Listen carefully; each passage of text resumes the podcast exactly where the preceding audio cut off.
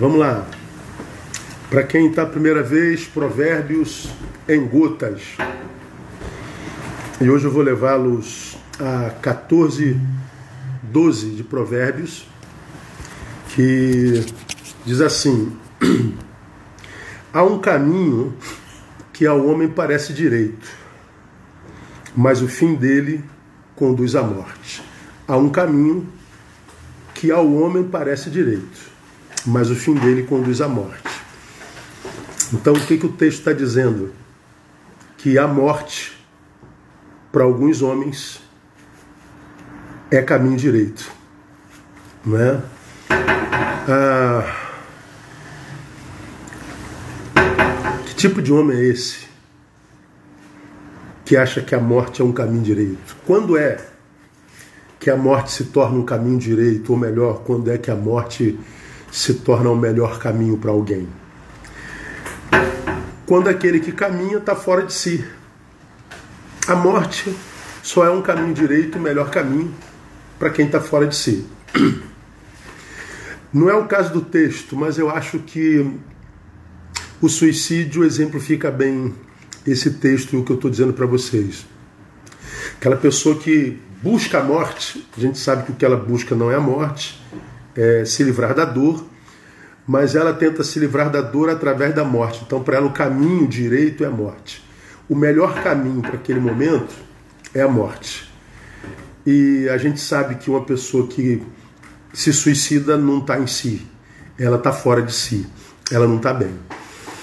Então, quando é que a morte, meu irmão, é caminho direito? Quando a pessoa está fora de si. Quando eu li esse texto, há um caminho que ao homem parece direito, mas o fim dele conduz à morte.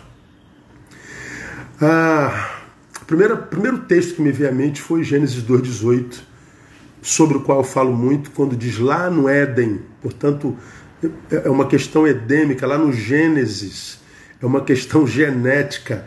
Não é bom que o homem esteja só. Possível é, bom jamais. Então esse texto está dizendo que a vida só encontra sabor no encontro.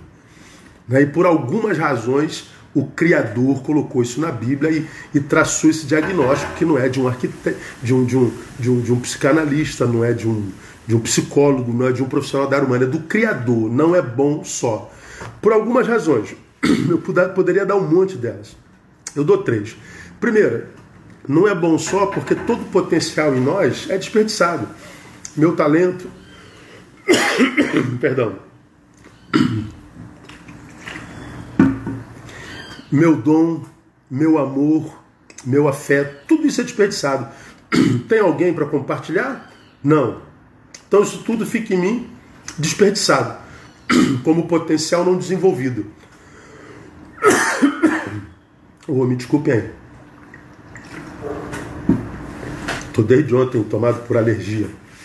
Então, se eu estou sozinho, eu não, eu, eu, o meu potencial é desperdiçado amor, afeto, talento, dom.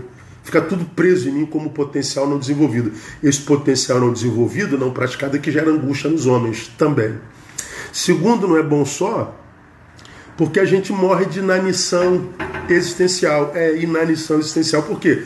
Porque se eu não estou produzindo, se eu não estou amando, se eu não estou sendo solidário, se eu não estou sendo generoso, se eu não estou frutificando, eu não colho. Se eu não colho, eu morro de inanição existencial, ou seja, eu morro antes da morte chegar. A vida perde sentido. E terceiro e mais importante, porque não é bom só. Mais importante, porque o outro me livra de mim quando eu estou fora de mim. É o outro que mostra para mim o quanto eu posso estar fora de mim, o quanto eu posso estar perdido, como eu posso estar caminhando por um caminho de morte sem perceber. É no outro que a gente vê isso. Você entende? O outro me livra do pior de mim. Ah, pastor, mas eu me relacionei, só me machuquei. Pois é, o outro pode ser o meu veneno. Mas do que, que se, cuba, se cura a, a, a, o veneno da cobra? É do próprio veneno da cobra. Então o outro é meu veneno, mas o outro também é minha cura. Então o problema não é o outro, é a forma como a gente se relaciona. Então o outro é necessário para que ele me livre de mim quando eu estou fora de mim porque quando eu estou fora de mim eu caminho para a morte sem perceber. O exemplo aqui vem do filho pródigo. Você conhece a história do filho pródigo, o garoto chega aí à maioridade, quem sabe 18 anos, imagina que o cara já sabe tudo da vida e estou dizendo, eu quero agora traçar o meu caminho, eu vou trilhar o meu caminho, não quero que ninguém é, construa um caminho para mim, escreva os clipes da minha história, eu vou vazar. E ele foi achando que era o melhor caminho. Foi parar onde? Numa porcaria de vida, entre os porcos, literalmente. Foi parar no chiqueiro, não é verdade? O que, que a gente aprende com o filho pródigo? Algumas coisas muito importantes.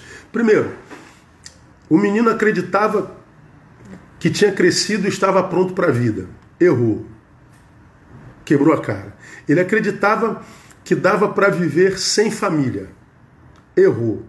Voltou para ela. E por que, que ele acreditava que dava para viver sem família? Porque ele imaginava que viver em família é algo fácil. Errou de novo. Onde mais? Ele acreditou que sabia o que era liberdade. Quebrou a cara. Não sabia. Errou de novo. O menino acreditava que entendia de administração financeira. Errou de novo. Ele mais uma vez se equivoca quando acredita que é um bom construtor de amizades, porque quando ele tinha dinheiro, estava cercado de gente, mas quando acabou o dinheiro, ele perdeu todo mundo. E ele acreditava que esse todo mundo amava ele, não que ele podia dar. Errou de novo. Mais uma vez, ele erra, imaginando que sabe o que é a verdadeira alegria. Não é. A alegria quando tem cerveja na mesa é mole. Quero ver quando acabar tudo. E quando estiver sozinho. Também não sabia que era alegria. Ele acreditava que prosperidade, que as pessoas na prosperidade e na diversidade são as mesmas. Equivocou de novo. Na prosperidade a pessoa é uma, na diversidade a gente sabe que essa uma não tem nada a ver com aquilo que ela era na, na diversidade. Esse menino, filho pródigo, acredita que sua família é igual a ele. Poxa, eu vou voltar para o meu pai, mas vou pedir para o meu pai me tratar como empregado. Não, o pai abraça, acolhe como filho, porque o pai não era como ele. Ele errou de novo. Ele erra de novo, porque acredita que sabia o que estava fazendo. Ele não sabia o que estava fazendo. Seu caminho era de morte, ele achava que era direito. Eu quero ir embora, não se meta na minha vida, nem pai, nem irmão, nem família, nem Deus, eu estou indo embora. Pois é, só que Lucas 15, 17 diz o seguinte: caindo, porém, em si. Veja só, ele só cai em si quando ele está entre os porcos, no chiqueiro, vivendo literalmente uma porcaria de vida. Porque o caminho que ele achava era direito, era o caminho que o conduzia para a morte. Que bom que antes da morte, na porcaria de vida, na dor, na adversidade, ele cai em si, porque todo o seu trajeto foi fora de si. E aqui, com o filho pródigo, que é a luz desse texto, eu aprendo, e aqui termina nossa gotinha. Que liberdade sem maturidade faz do homem o construtor do seu próprio chiqueiro. Liberdade sem maturidade, faz do homem o construtor do seu próprio chiqueiro. Então, cuidado, meu irmão. Você que teve que romper com pai, com mãe, com vocação, com ministério, com amigos, com família, com a mulher, com o irmão, com o pai, com o marido, para dizer eu vou correr atrás da minha felicidade, vou seguir o meu caminho, porque eu acho que esse caminho de ruptura é o direito. Você pode estar caminhando para a morte, você pode estar construindo o seu chiqueiro. Então, cresça, meu irmão, e ouça a quem te ama, porque seu caminho pode te matar.